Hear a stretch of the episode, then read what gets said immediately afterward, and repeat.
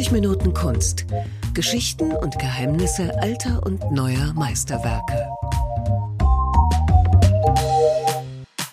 Hallo und herzlich willkommen zum Podcast 30 Minuten Kunst. Mein Name ist Jens Trocher und ich bin heute zu Gast in der Berliner Neuen Nationalgalerie. Und Dr. Dieter Scholz empfängt mich. Hallo und herzlich willkommen. Ja, schönen guten Tag. Und wir sind zu Gast, würde ich fast sagen, bei Sascha Wiederholz, beziehungsweise einer Ausstellung von Bildern von Sascha Wiederholz, den Sie entdeckt haben oder muss man sagen, wiederentdeckt? Es ist gewissermaßen die zweite Wiederentdeckung von Sascha Wiederholt, denn in den 60er, 70er Jahren war er schon einmal wiederentdeckt worden, aber dann ist er wieder für ein halbes Jahrhundert in Versunkenheit geraten. Wie ist Ihnen die Wiederentdeckung gelungen? Sascha Wiederholt habe ich entdeckt äh, über das Gemälde Bogenschützen, das ich vor acht Jahren in einer Berliner Galerie, der Galerie Brockstedt in der Mommsenstraße gesehen habe, wo es ausgestellt war.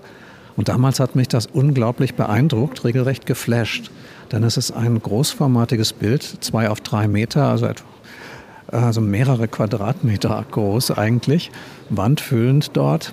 Und äh, es ist eine regelrechte Farbexplosion. Es sind ganz viele Formen und Farben, die dort durcheinander stürzen regelrecht und hat psychedelische Qualitäten. So ähnlich muss ich ja sagen, ging es mir auch. Wir stehen jetzt direkt vor dem Bild in der großen Halle der Nationalgalerie.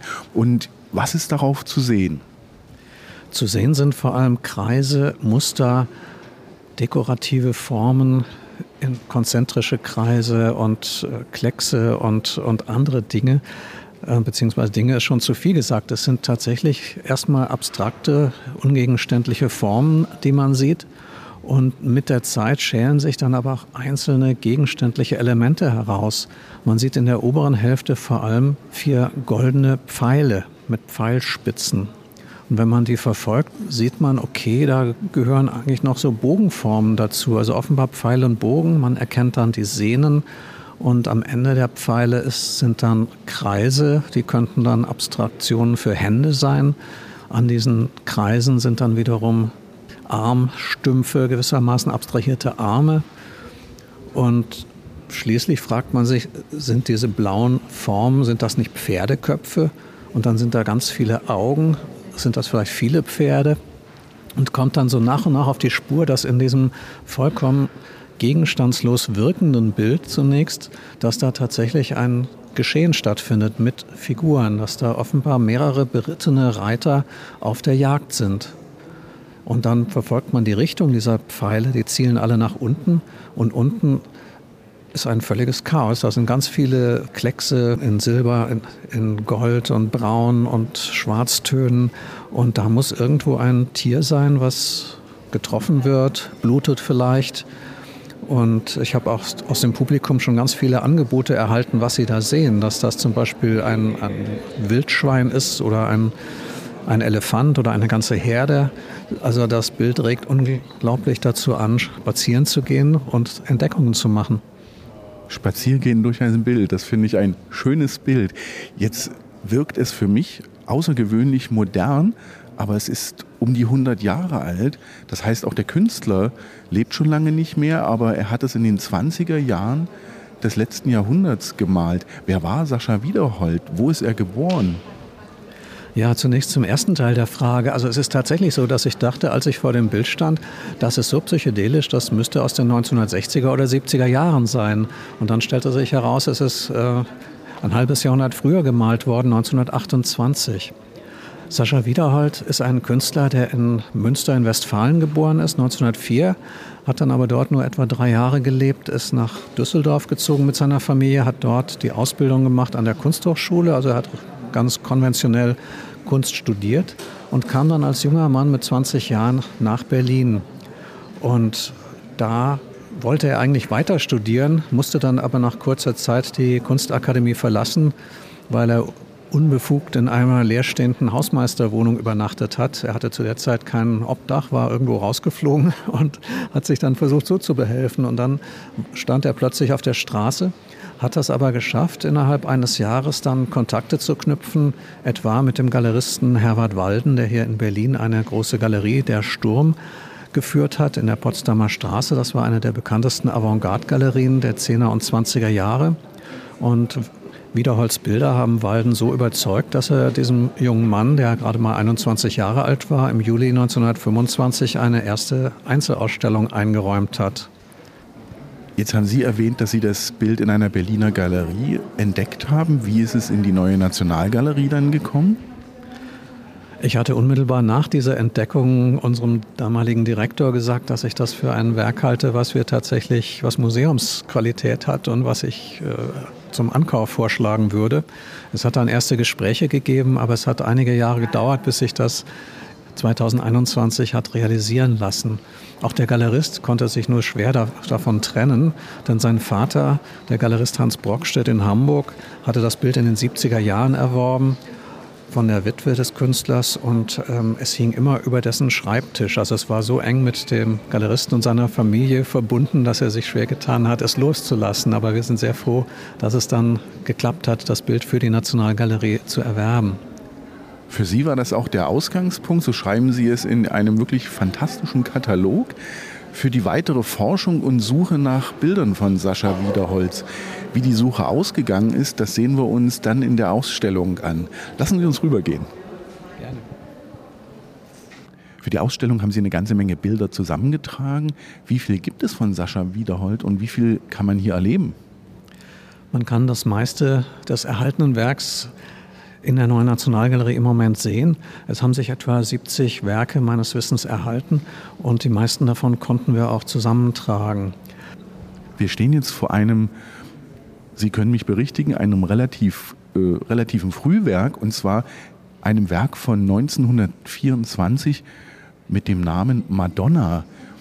Ich habe sie noch nicht gefunden. Es ist tatsächlich ein sehr komplexes Bild, ähnlich wie die Bogenschützen mit ganz, ganz vielen Details, nur eben nicht weitgehend ungegenständlich, sondern wirklich mit vielen Gegenständen. Aber ein Wimmelbild, wie es so typisch ist für diese großen Kompositionen von Sascha Wiederhold. Und ähm, in diesem Bild sind ganz viele Figuren, die da auftauchen. Am klarsten ist vielleicht rechts ein Trommler, der sieht aus wie ein Nussknacker, rollt da von rechts ins Bild, dann kommt so eine tanzende Figur, darüber ist eine Figur, die ein Horn bläst, auf der anderen Seite ein Lautenspieler und eine Sängerin und dann in der Mitte schwebend über Goldgrund eine sitzende Frauenfigur, die die Arme verschränkt hat und äh, in deren Armen eine, ein Kind liegt mit dunkler Haut und einer, einer goldenen Krone und neben ihr steht auch ein Mann mit Krone, also offenbar ein Königspaar mit einem Neugeborenen. Das muss diese Madonna sein, die dort in der Mitte des Bildes zu sehen ist. Wobei etwas rechts ist auch noch eine Frauenfigur. Das scheint eine Assistenzfigur zu sein, eine Art Sängerin, die, die würde ich sagen, die zu diesen verschiedenen Musikanten gehört. Also offenbar wird dieses, diesem Königspaar da gehuldigt. Es scheint sich jetzt nicht um Maria und Josef mit dem Jesusknaben zu handeln, ähm, denn dort ist ja nicht überliefert, dass, dass es Musik gegeben hätte. Da kamen die drei heiligen Könige nach der christlichen Geschichte. Aber ähm, in diesem Fall ist es also ein regelrechtes Spektakel und es wirkt wie eine Aufführung eines ja, Marionettentheaters vielleicht. Man sieht oben eine Art blauen Vorhang, der vielleicht runtergelassen werden kann. Links und rechts sind so Kulissenelemente für mögliche Bühnenauftritte oder die vielleicht ins Bild gefahren werden können. Es hat alles etwas von einer Aufführung. Mir sind aus dieser Zeit ehrlich gesagt keine Bilder, die so aussehen wie die von Sascha Wiederhold äh, bekannt. In welchem Umfeld hat er gemalt, hat er gearbeitet? Er war damals noch recht jung, als das Bild entstanden ist. Er hat das Bild mit 20 Jahren gemalt. Unten steht im Bild, dieses Bild gehört Sibylle, meiner Freundin, Herbst 1924. Das war das Jahr, in dem er praktisch von der äh, Hochschule geflogen ist und in dem er dann die Bekanntschaft von Herbert Walden gemacht hat auch. Ja, und Herbert Walden ist ein ganz großer Einfluss für ihn gewesen. Dieser Galerist hat in Berlin so die künstlerische Moderne vertreten und Wiederhold hat im Umfeld oder in dieser Galerie eigentlich ganz viele Künstler kennengelernt aus, aus Frankreich und aus anderen Ländern, die gerade en vogue waren, die Walden schon seit einer Weile vertreten hat. Und es mischen sich da zwei interessante Einflüsse. Zum einen die französische Moderne, die dann über, über Namen wie Delaunay oder Picasso und Braque da eine Rolle spielt. Dann aber auch der damalige russische Kontext, also das frühe Sowjetrussland, was äh, mit, mit vielen Künstlern präsent war und Künstlerinnen auch bei Herbert Walden in der Galerie. Zum Beispiel Alexandra Exter ist da zu nennen. Und da ist auch wieder eine Verbindung zum Theater da, weil viele dieser russischen Künstlerinnen und Künstler fürs Theater auch gearbeitet haben. Berlin ist ja so nicht ganz auf halbem Wege, aber doch zwischen Moskau, Petersburg und auf der anderen Seite Paris. Und ganz viele russische Künstlerinnen und Künstler sind dort durchgekommen und haben eine Weile in der Stadt in Berlin gelebt. Aber Walden wird ähm, Wiederhold auch sicherlich Dinge gezeigt haben oder in seiner, in seiner Zeitschrift Der Sturm, die Wiederhold sicher konsultiert und gelesen hat, hat er vieles gesehen, teilweise auch im Original in der Galerie. Also da mischen sich ganz verschiedene Einflüsse. Wenn ich richtig gezählt habe, haben Sie jetzt schon viermal den Namen Walden erwähnt. Da muss ich nochmal nachfragen, wer war das? Ja, Herbert Walden heißt eigentlich bürgerlich Georg Lewin und ähm, war zuerst mit der Schriftstellerin Else Lasker-Schüler verheiratet und die hat diesen Namen, dieses Pseudonym Herbert Walden für ihn geprägt und sie hat auch den Namen Der Sturm für die Galerie und äh, Zeitschrift, die Walden herausgegeben hat, ähm, entwickelt oder geprägt. Und Walden hat also von Anfang an, von Anfang seiner Tätigkeit 1910 begonnen, mit der Zeitschrift 1912 dann die Galerie eröffnet und war also seit dieser Zeit ein, ein Motor der künstlerischen Avantgarde in Berlin. Er war eigentlich Pianist und Komponist und hat sich aber auch auf anderen Feldern betätigt und hat insbesondere dann die bildkünstlerische Avantgarde gefördert. Aber der, die Zeitschrift Der Sturm sollte so eine Art Plattform sein, in der sich auch andere Disziplinen, Architekten und Bildhauer und so weiter ausgetauscht haben. Ich habe in einer Ecke an der gegenüberliegenden Wand einen, kann man sagen, Ausstellungskatalog, ein äh, Blatt gesehen. Da sind ja die bekanntesten Namen der Avantgarde drauf und Sascha Wiederhold. Genau, dieser Ausstellungskatalog ist der Katalog vom Juli 1925 da hat Sascha Wiederhalt zum ersten Mal eine Einzelausstellung bekommen. Es war bei Wallen im Sturm das Prinzip, dass es ein Künstler groß vorgestellt wurde mit einem großen Werkkonvolut und dann gab es die sogenannte Gesamtschau. Da waren die übrigen Künstler aus dem Galerieprogramm versammelt. Und was für mich so interessant ist, ist, dass bei dieser Ausstellung Wiederhold als Marke regelrecht gesetzt wird. Genau wie Kandinsky oder Moholy-Nagy taucht nur der Name Wiederhold auf, zack, ohne Vornamen. Eigentlich hieß er Ernst Walter Wiederhold. Das fand er aber nicht besonders sexy, das war ihm zu deutsch.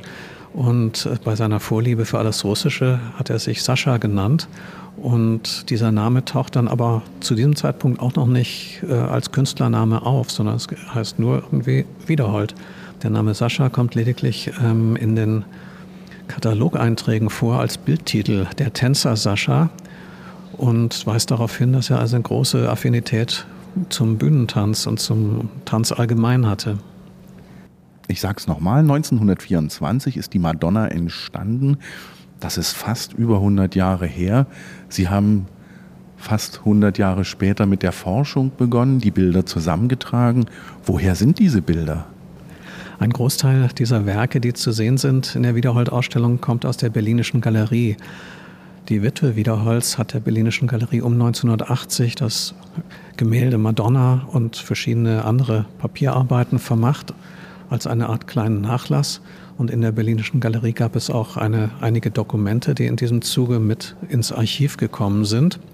Aber der wesentliche Impuls ging von unserer Erwerbung der Bogenschützen aus. Denn als wir dieses Bild im, im August, September 2021 ganz prominent in die Eingangswand der Sammlungspräsentation Die Kunst der Gesellschaft gehängt haben, kamen dann sofort Fragen, wer ist dieser Künstler, was kann man noch von ihm sehen? Und es kamen nicht nur Fragen, es kamen plötzlich auch Antworten. Es haben sich zwei Leute gemeldet, die für mich ganz toll und überraschend waren. Zum einen eine Buchhändlerin hier aus Berlin vom Bayerischen Platz, die sagte, der Name Wiederholter sagt mir was, der hat bei uns Buchhändler gelernt. Das ist eine tolle Geschichte. Ein Künstler, der zum Buchhändler umschult. Und das Zweite, das Zweite ist ein äh, Sammler aus der Schweiz und der schrieb mir, er habe eine Sammlung geerbt, in der sich 13 Bilder von Wiederhold befinden. Und ich habe dann zu meinen Kollegen gesagt, Mensch, das ist doch was. 13 Bilder aus der Schweiz plus etwa 20, 25 aus der Berlinischen Galerie. Daraus könnte man doch was machen, um nämlich diesen Fragen aus dem Publikum eine Antwort zu geben. Wer war Wiederhold und was hat er sonst noch gemacht? Dann lassen Sie uns mal zum nächsten Bild gehen.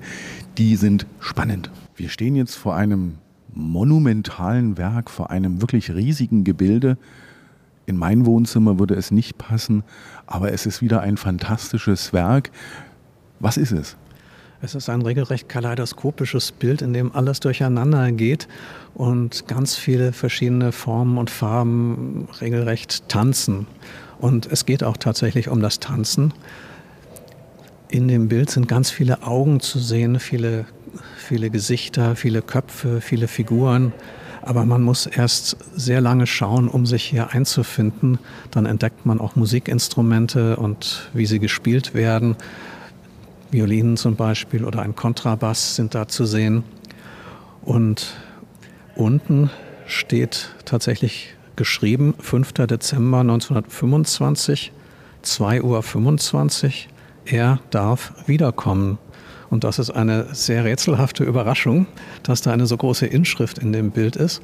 Und ich habe dazu recherchiert, was war denn an diesem 5. Dezember 25 los in Berlin und es stellte sich heraus tatsächlich, es gab damals ein Künstlerkostümfest, das die Novembergruppe organisiert hat und das in der Philharmonie stattgefunden hat, die damals in der Bernburger Straße war hier in Berlin.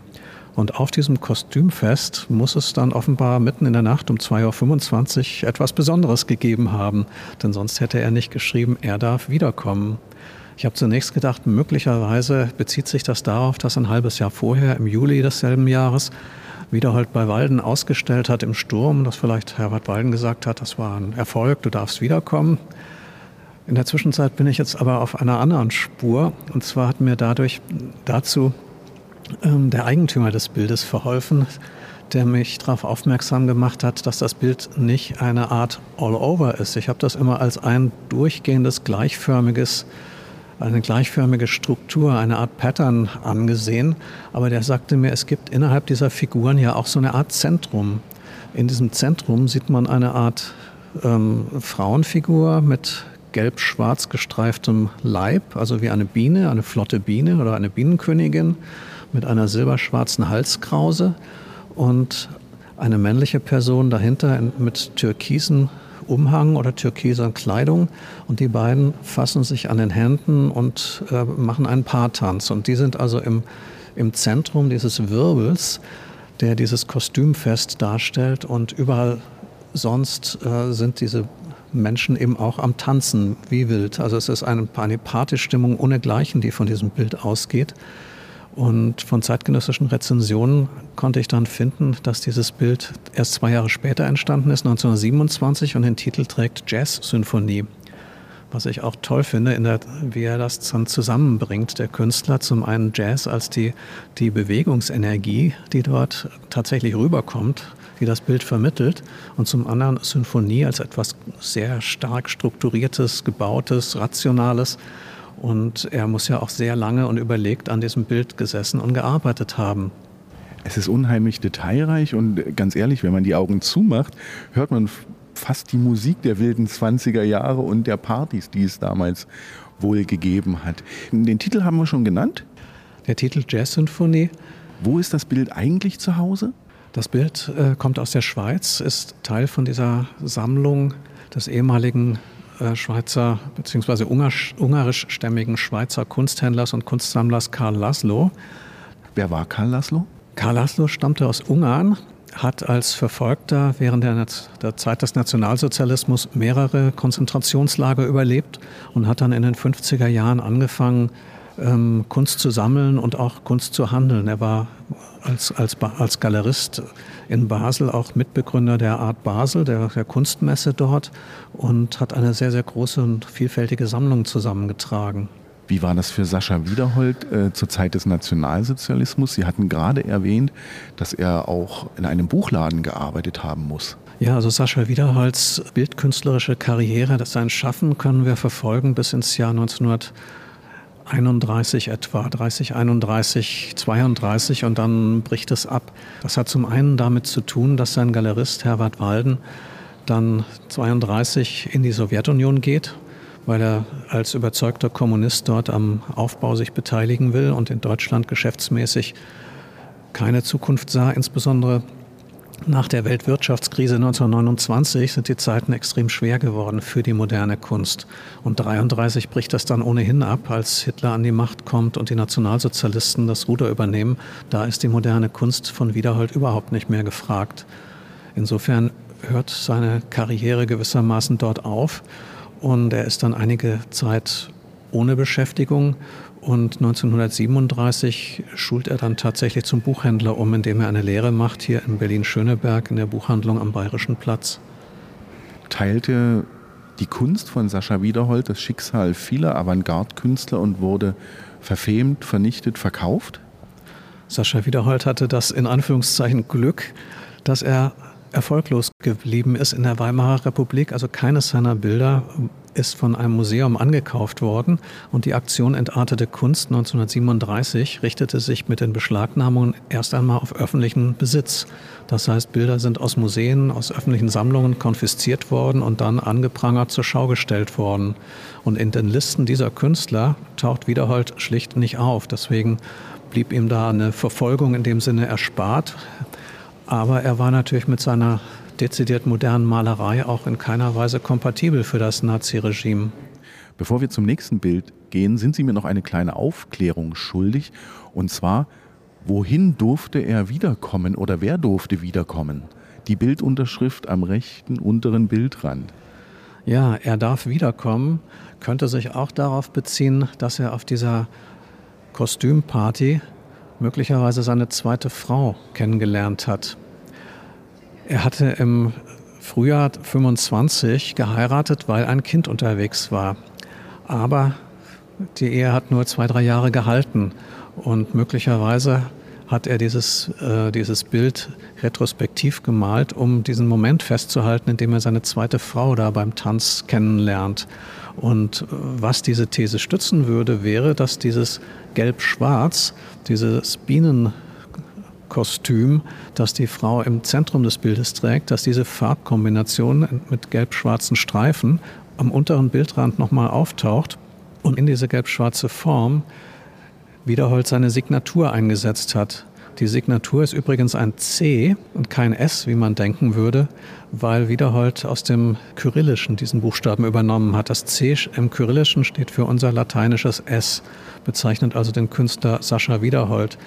Und möglicherweise war das auch ein Punkt, der ihn dann im Nationalsozialismus geschützt hat, dass er gar nicht unter dem Namen Sascha Wiederhold zu finden war, sondern eben als Ernst Walter Wiederhold dann Buchhändler wurden.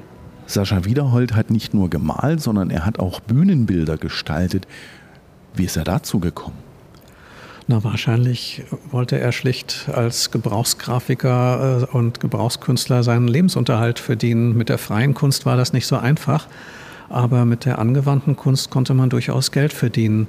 Er hat zum einen Künstlerfeste ausgestattet mit großformatigen Wandmalereien und vielleicht ist das auch der Hauptgrund, warum seine großen Formate alle auf Papier gemalt sind und nicht auf Leinwand, wie man denken sollte, damit die bei solchen Festen große Wände dekorieren konnten regelrecht. Und er hat dieses, die Qualität seiner Arbeiten auch genutzt, um Bühnenbilder auszustatten.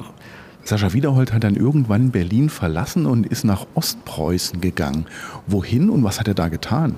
Sascha Wiederhold war am Stadttheater in Tilsit, das heißt heute Sowetsk und liegt in der Nähe von Kaliningrad, damals Königsberg. Das dortige Stadttheater hatte einen Schauspieler und Autor aus Berlin, ein Rezitator aus dem Kreis des Sturm, verpflichtet als Intendant für eine Spielzeit. Das war ähm, Rudolf Blümner, der hier in Berlin Furore gemacht hat, weil er mit expressionistischen Gedichten und Sturmtexten aufgetreten war und über 200, 300 Vorstellungen gegeben hat. Und Rudolf Blümner hat dann Wiederhold gewissermaßen einfach mitgenommen nach Tilsit, weil er hier in Berlin offenbar auch schon Theaterstücke ausgestattet hat. Darüber wissen wir noch nichts, aber diese eine Spielzeit in Tilsit, die ist gut belegt dadurch, dass wir einen gedruckten Spielplan haben mit den verschiedenen Stücken, die dort aufgeführt werden sollten und dass sich ganz viele der Arbeiten, die erhalten sind, diese Blätter auf Aufführungen in Tilsit beziehen. Die Blätter stellen Bühnenbilder dar, es sind wahrscheinlich Entwürfe, über die man dann diskutiert hat. Eins steht ein wenig hervor. Ja, ein Blatt ist tatsächlich sehr ungewöhnlich und das ist jetzt erst nachträglich in die Ausstellung gekommen, denn wir haben weiter Zuwachs erhalten durch Hinweise aus dem Publikum, in diesem Fall der Comiczeichner Attack unter bürgerlichem Namen als Georg Barber, Professor an der Hochschule der Burg Giebichenstein in Halle. Der unterrichtet da Gestaltung und Zeichnung, Illustration. Und dessen Großvater war offenbar in den 1920er Jahren mit Wiederhold persönlich bekannt. Und aus den Blättern, die sich bei Georg Barber befinden in der Familie, hat es mir eins besonders angetan. Das hat den Titel Nachtlokal Drei Eulen. Also die Eulen, die spät in der Nacht noch wach sind. Und da sieht man an, auf einer Bühne verschiedene Personen, die dort äh, sich vergnügen. Die ganze Szene gehört zu einem Theaterstück eines heute vergessenen Autors und es geht in dieser Szene darum, dass es in so einem Nachtclub eine Diebstahlszene gibt. Der Hauptdarsteller möchte eine Perlenkette rauben. Das ist jetzt aber überhaupt nicht das Entscheidende, sondern zum einen ist toll, dass man zum einzigen Mal bisher sieht, wie sich wieder halt die Personen und die Kostüme gedacht hat. Denn er hat nur als Bühnenbildentwerfer gearbeitet und wir kennen diese verschiedenen Theaterprospekte, aber eben nicht Kostümdesigns. Und hier sieht man eine ganze Gesellschaft, zusätzlich noch zwei separate Teile an den Seiten, die auch in separaten Blättern nochmal ausgearbeitet sind, die bei uns nebenan in der Vitrine liegen. Und in diesem Theaterstück im dritten Akt wird also auch Jazzmusik in diesem Club praktiziert. Und um diese Musik zu evozieren, hat Wiederhold da als Collage das Bild einer Jazzband eingeklebt. Das hat er ausgeschnitten aus der Zeitschrift Der Querschnitt, die der Galerist Alfred Flechtheim herausgegeben hat. Und dort war abgebildet ein Gemälde des Malers Max Oppenheimer, das eine damals bekannte Jazztruppe zeigt, die Weintraub Syncopators. Man sieht aber auch schon fast auf den ersten Blick diese typischen Wiederholdfiguren auf diesen rechten und linken Seitenwänden, richtig? Ja, es sind tatsächlich so tanzende Figurinen, die er dann auch später noch weiter praktiziert hat, also so, die immer wieder in seinen Bildern auftauchen, sofern es nicht nur um, sofern es sich nicht nur um reine Bühnenbildentwürfe handelt. Aber sobald es figurativ wird, sind, äh, ist das Thema Tanz ganz präsent. Und sehr atmosphärisch. Apropos Atmosphäre, wir gehen zum nächsten Bild. Das ist wieder eines dieser großformatigen Bilder von Sascha Wiederhold. Es heißt Figurinen im Raum und ja, sind es Figurinen, sind es Figuren? Was ist richtig? Ich denke, es ist beides richtig. Es sind ganz viele Figuren auf diesem Bild, die aber sehr typisiert sind. Insofern kann man sagen, es sind Theaterfigurinen auf gewisse Art und Weise. Sie sind nicht in dem Sinne individuell. Man kann zwar einzelne Figuren zuschreiben, wie zum Beispiel eine chinesisch gestaltete Figur. Manches hat so Anklänge vielleicht an Oskar Schlemmer und die Bühnentänze im, am Bauhaus. Aber generell ist es bei diesem Bild so, dass mich das auch vollkommen verwirrt hat, aufgrund der Tatsache, dass, diese, dass es mehrere Bodenebenen gibt aus schwarz-weißen Schachbrettmustern, die leicht gekurvt sind und dass dieser Boden unten verläuft, dann etwa in der Mittelzone und nochmal oben. Das habe ich überhaupt nicht zusammengebracht, denn ich dachte eigentlich immer, das müsste eigentlich einen klar lesbaren, einheitlichen Raum geben. Und ich bin dann im Verlauf dieser Forschung, beziehungsweise eigentlich erst als das Bild in der Ausstellung war und ich das ganz oft angeschaut habe, dazu gekommen, zu sagen, das ist gar kein einheitliches Bild, sondern das ist eine Collage, eine Montage aus vielen einzelnen Figurinen. Und jeder einzelne hat einen schwarz-weißen Boden. Und deswegen taucht er auf drei verschiedenen Ebenen auf, weil immer drei dieser Figuren übereinander platziert sind. Eine ganz merkwürdige, verschachtelte Komposition. Und es ist eines der wenigen Bilder von Wiederhold, die tatsächlich in ein Museum gelangt sind, nämlich in den 1970er Jahren nach Hannover, wo es im Sprengelmuseum heute aufbewahrt und gezeigt wird ab und zu. Sascha Wiederhold hat 1933 etwa aufgehört mit Malen. Ich habe gelernt, er hat als Buchhändler ja auch den Krieg überlebt. Mu musste er Soldat werden? War er im Krieg? Ja, Sascha Wiederhold ist dann auch eingezogen worden. Er war zum Schluss eben Geschäftsführer von dieser Buchhandlung gewesen, ab bis zu, seinem, bis zu seiner Einberufung und äh, geriet dann am Ende des Krieges in britische Kriegsgefangenschaft. Und während dieser Kriegsgefangenschaft nach Kriegsende, dann im Jahr 1946, hatte er die Möglichkeit, zu zeichnen und hat dann eine Serie von derartigen Figurinen, wie er sie in den 20er Jahren schon praktiziert und gemalt hat, aus dem Gedächtnis gemalt und gestaltet. Und wir zeigen die in der Ausstellung auch. Die dürfen in einzelnen Blättern so schön über die Wand tanzen. Und das gibt dann gewissermaßen den Abschluss dieser, dieser künstlerischen Biografie. Damit ist zumindest das äh, bildnerische Werk Wiederholz an ein Ende gekommen und das hat uns immer gewundert, dass äh, er nicht weitergemacht hat in den 50er, 60er Jahren. Aber diese Art zu malen war unmittelbar nach Kriegsende überhaupt nicht mehr angesagt. Da dominierte die, die informelle Malerei, das, da dominierten dann Jackson Pollock und andere. Das war nicht Wiederholz Welt. Und interessanterweise setzt dann eine erste Wiederentdeckung ein in den 60er Jahren mit jemandem wie Karl Laszlo, dem dem Kunsthändler und Sammler aus Basel oder dem Hamburger Galeristen Brockstedt. Und für mich interessant ist, dass es 50 Jahre gedauert hat. Also dass 1925 und 27 waren die ersten Ausstellungen im Sturm bei Herbert Walden. Dann 50 Jahre später ist diese Wiederentdeckung. 1975 erscheint der bisher einzige Katalog, eine kleine Broschüre im Kunstamt Wedding in Berlin. Und dann hat es wieder 50 Jahre gedauert, bis wir heute jetzt diese, diese zweite Wiederentdeckung feiern. Und meine große Hoffnung ist, dass wir nicht erneut 50 Jahre warten müssen, bis Wiederhold wiederentdeckt wird, ein drittes Mal, sondern dass er jetzt gewissermaßen durch unsere Ausstellung und die begleitende Publikation auch in die Kunstgeschichte eingeschrieben ist, dass er vielleicht seinen Platz findet und in der Zukunft auch bei Ausstellungen zu, zu den 20er Jahren berücksichtigt wird. Der Ausstellungskatalog ist diesmal nicht ganz so schmal geraten wie vor 50 Jahren. Wer nicht so lange warten will, hat noch bis Ende Januar 2023 die Gelegenheit. Aber der Wiederhold wird nicht weggeräumt. Ja, denn das Gemälde Bogenschützen ist ja angekauft für die neue Nationalgalerie. Das bleibt also noch hängen bis Anfang Juli 2023. Dann ist auch die Sammlungspräsentation zur klassischen Moderne zu Ende und wir machen dann mit der Kunst nach 45 weiter. Vielen Dank, Dr. Dieter Scholz. Das war mein Besuch in der Nationalgalerie. Vielen Dank fürs Lauschen und bis zum nächsten Mal.